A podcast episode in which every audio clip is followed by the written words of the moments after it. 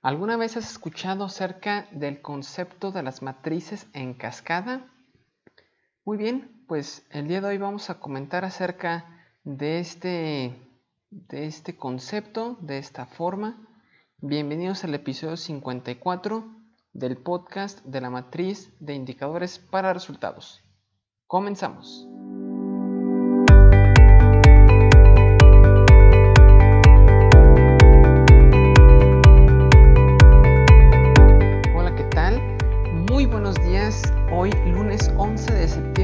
2017, episodio 54 del podcast de la matriz de indicadores para resultados. Antes que nada, una disculpa la semana pasada, pues gracias a Dios estuve del tingo al tango, como se dice, con muchísimo trabajo. Y pues no me dio tiempo, no me dio tiempo de grabar ni un solo episodio, por lo cual te pido mil disculpas. Eh, en esta semana pues vamos a tener dos episodios, estoy planeando este que está escuchando el lunes 11 de septiembre y uno más el miércoles de esta misma semana. Eh, bueno, pues vamos a, continuar con el tema, con estos temas tan apasionantes de la matriz de indicadores para resultados. Y el día de hoy quiero comentarles eh, el tema de, las matrices en cascada. Pero antes recuerda que en isaacfigueroa.com diagonal contactar puedes hacerme cualquier duda o pregunta o comentario que tengas acerca de este, de este tema de las MIRS, del, PBR, de la planeación, de la programación, etcétera, y que y por otro lado, ya pronto estamos por sacar el, demo. Eh, si tú no tienes algún sistema para administrar esta información de las matrices de indicadores, pues este, espero que te sea de, utilidad y pues igual para que le eches un, vistazo. Muy bien, pues ya entrando en materia el, día de hoy con el tema de las matrices en cascada, es un tema muy, muy interesante que, que realmente no había tenido la, oportunidad de, explorarlo un poquitín más a fondo. Y es un tema eh, que se describe muy, muy breve en el manual ILPE 68, en la, ya por las últimas secciones, donde viene mencionado este concepto. Y pues, ¿de, qué se trata es esto de las, de las cascadas? Pues vamos a ver. Eh, básicamente, y estoy resumiendo lo que se menciona en el manual del ILP 68 es que, por ejemplo, cuando existe un objetivo muy grande, un objetivo grande, y pues ese objetivo grande se puede ir desagregando en objetivos más, más sencillos, más simples, y, de esta forma, pues tener un concepto general, pero también se podría hacer un zoom para ver los aspectos particulares, y es el caso de las matrices en cascada.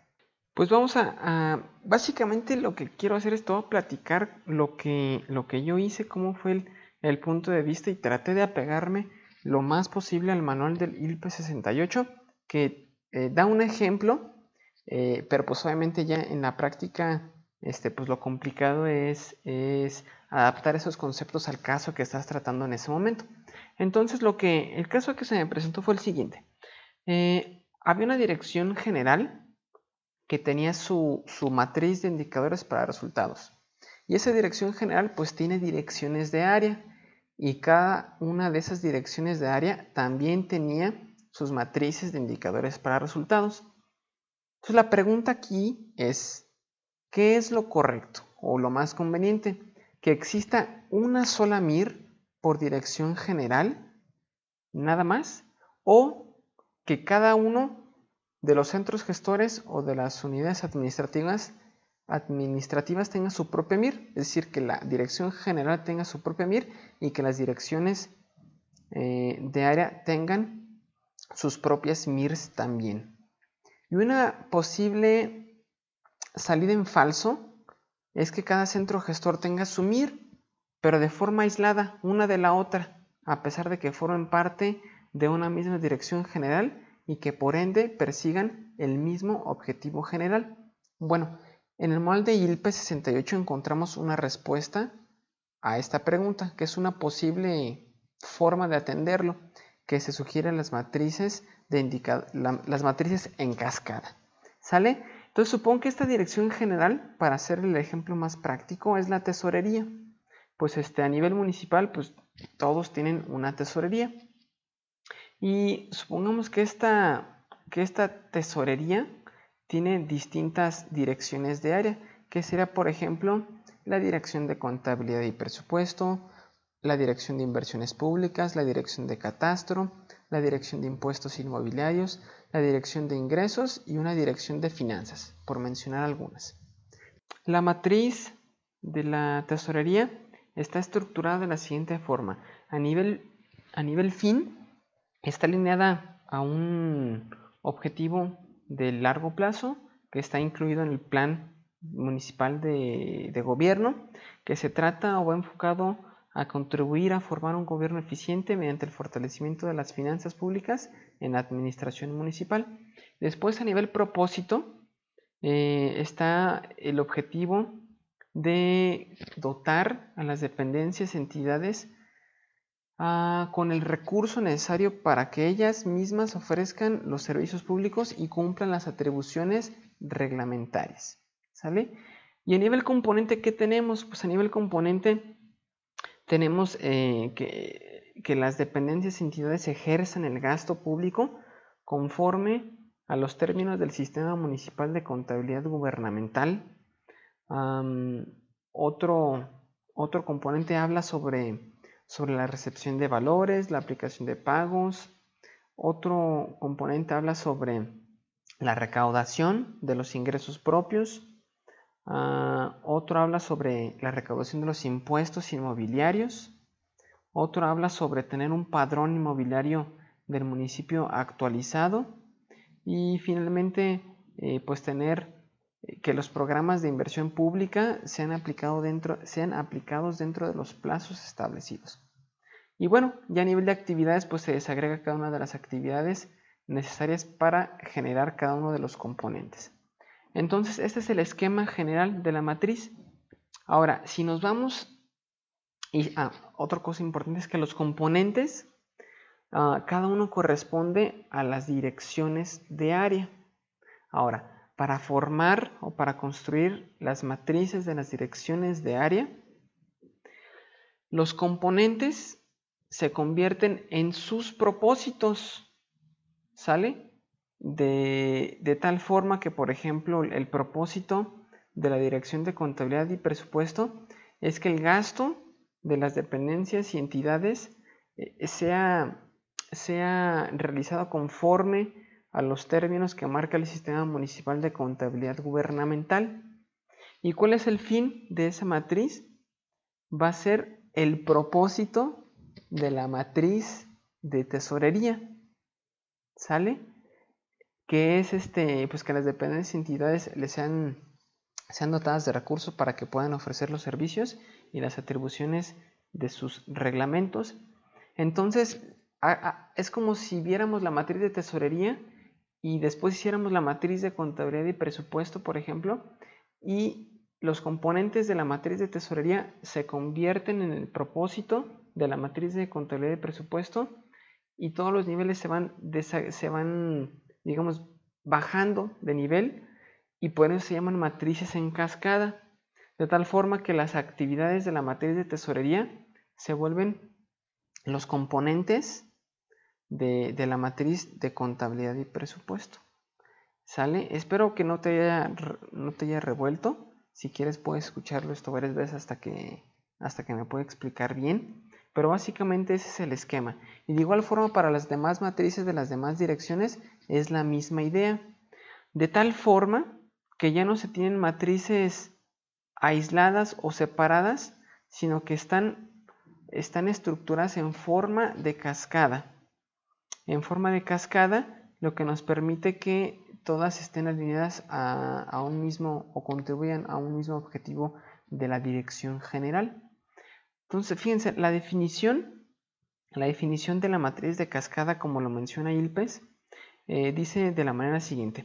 Las matrices, en las matrices en cascada son varias matrices que desagregan objetivos complejos en objetivos más simples y estos, y estos en otros aún más simples, lo que permite crear un juego de matrices cada uno con su objetivo sin perder de vista el objetivo general.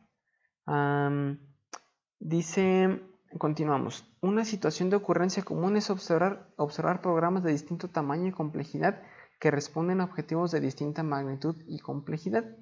Esta situación puede manejarse desagregando los objetivos más complejos, que serán el objetivo, por ejemplo, de una dirección general, en objetivos más simples de lo necesario, y, estos en otros aún más simples, que serán los objetivos de las direcciones de área, estableciendo juegos de matrices capaces de dar cuenta de cada objetivo desagregado sin perder de vista el todo más complejo.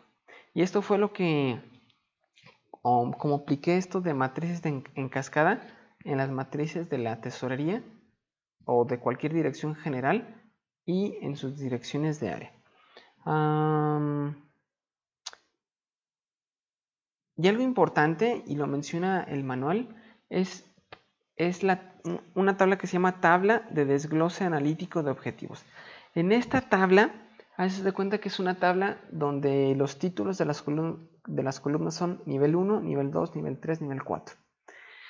Entonces, con este esquema en general, por ejemplo, nos permite tener pues como una visión panorámica, una visión general y va a ser la, fuente o digamos tu mapa para crear un conjunto de matrices en cascada que reflejan el programa general, pero también como los subprogramas de distinto orden que se insertan bajo el paraguas del panorama, perdón, del programa general.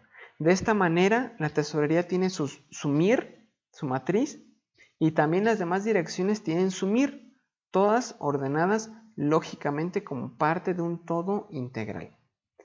Y bueno, el mensaje final que te, quiero compartir eh, es que pues el, el, concepto de, matriz en cascada se, suena muy, muy sencillo, pero en realidad en la práctica no es tan sencillo porque tienes que cuidar, eh, digamos, pues que todo esté alineado, que tenga un orden lógico, pero también el reto es que a partir de la matriz general, cuando vas construyendo las, matrices desagregadas, eh, pues el reto es también cuidar que se cumplan los, los términos de la metodología. ¿A qué me refiero? Si por ejemplo en la matriz general eh, dijimos que el, que el propósito se convierte en el fin de la matriz desagregada y que los componentes se convierten en propósito, de la matriz, de la matriz desagregada y que las actividades de la matriz general se convierten en los componentes de la matriz desagregada, pues hay que mantener ese, ese enfoque de que el propósito debe de medir un, resultado y, que, de que debe de estar escrito con cierta sintaxis, igual que los componentes deben de estar escritos de, de cierta manera, ah, de cierta, con cierta sintaxis. Lo que aquí sí cambia y también lo menciona el manual, es que el fin, el nivel fin de las matrices desagregadas ya no van a estar como contribuir a un objetivo eh, de, largo plazo o que esté estipulado en, en, un instrumento de planeación con el programa municipal. ¿Por qué? Porque ese fin va a venir del propósito de la matriz superior. Entonces, sigue siendo un fin, sigue siendo un, objetivo a lo mejor no, de mediano, sino tirándole a largo plazo, pero ya no va a estar estipulado en el, instrumento de planeación, de, por ejemplo, el programa municipal. ¿Por qué? Porque viene del, propósito, entonces va a estar más bien alineado o estipulado en función del propósito de la matriz más grande. Y dice el, el manual del IPES que muchos allí se conflictúan, muchos allí se traban, pero la realidad es que no, no ahí, digamos que es una excepción, no va a estar ahí el, objetivo a nivel nacional, a nivel municipal de largo plazo. ¿Por qué? Porque ya va a estar en el fin de la matriz general. ¿Sale? Este, en resumen, los pasos que sugiere el ILPES para generar matrices en cascada son, primer punto, tomar el programa más general y preparar la tabla de desglose analítico de objetivos. Esta tabla puede tener todos los niveles que sean necesarios. En este ejemplo en el que, en el que comento, los primeros cuatro, con los primeros cuatro niveles se construye ordenadamente la columna de objetivos del programa a nivel de la tesorería. ¿Sale? Y por último, para cada componente anterior, estamos hablando de la matriz general, se puede construir su propia matriz. Para ello nos desplazamos una columna a la derecha de la tabla y trasladamos los objetivos correspondientes. Es lo que hemos estado hablando de, trasladar los, los, objetivos de la matriz general, tomando como base la matriz general para construir las matrices de las direcciones de área. Y bueno, como, como reflexión final, este, yo me preguntaba si para generar las matrices en cascada, las de las direcciones toman el fin como el propósito de la matriz de tesorería y el propósito como los componentes de la matriz de tesorería, ¿qué pasa con los resúmenes narrativos? ¿Ya no se van a cumplir? Y la respuesta del IPES es la siguiente. El fin ya no es en forma estricta un objetivo de desarrollo de nivel superior e importancia nacional, nacional, sectoral o regional, a cuyo logro contribuirá el programa a mediano o largo plazo, sino que el fin de una matriz inserta en alguna parte de la tabla de desglose debe corresponder a un objetivo ya definido en un lugar preciso de la tabla. Es frecuente encontrar que algunas de las matrices en cascada optan por colocar en todas ellas el mismo fin, que será el fin institucional más alto.